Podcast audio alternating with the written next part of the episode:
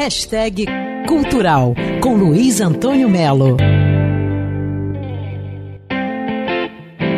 Existia um banco aqui no estado do Rio chamado Banerje, e os irônicos diziam que o melhor do Banerje era a coleção de arte que ele tinha. Agora podemos checar, porque Visões Cotidianas do Brasil Moderno é uma exposição que reúne obras dessa antiga coleção do Banerje. A curadoria é do Marcos Lontra. São painéis do Bianco, painéis do Caribé, painéis, um grande painel do Di Cavalcante, Cícero Dias, mais do que um painel, um conjunto de painéis do Emeric Marcier.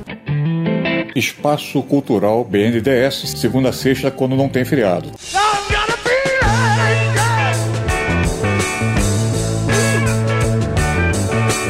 Nesse 2020 são 60 anos dos Beatles, 50 anos do fim dos Beatles, 40 anos da morte de John Lennon, 50 anos do último álbum dos Beatles. O que vem por aí é que o diretor do filme O Senhor dos Anéis, Peter Jackson, ele pegou todo o material bruto do filme Larry B. O documentário mostra o mal-estar que foi a gravação de Larry B, do álbum, né? O George Harrison de saco cheio, Ringo de saco cheio, Paul McCartney estressadaço, o John Lennon dançando valsa com Yoko Ono no meio da gravação, enfim, um ambiente assim. Só que o Peter Jackson está fazendo uma versão solar de Larry B. Ringo diz que está um barato e ele discorda que a de 70 tenha sido uma baixa astral. Mas o Ringo é assim mesmo. O Ringo é o cara arroz de festa, gente boa pra caramba. E o Paul McCartney, que foi o único cara a acreditar nos Beatles quando os Beatles estavam no final, Paul McCartney é fã do filme original e diz que esse também é sensacional. Esse novo Larry B deve chegar agora em 2020, comemorando os 50 anos do álbum. Né? Vale a pena conferir o filme original, você acha por aí em DVD.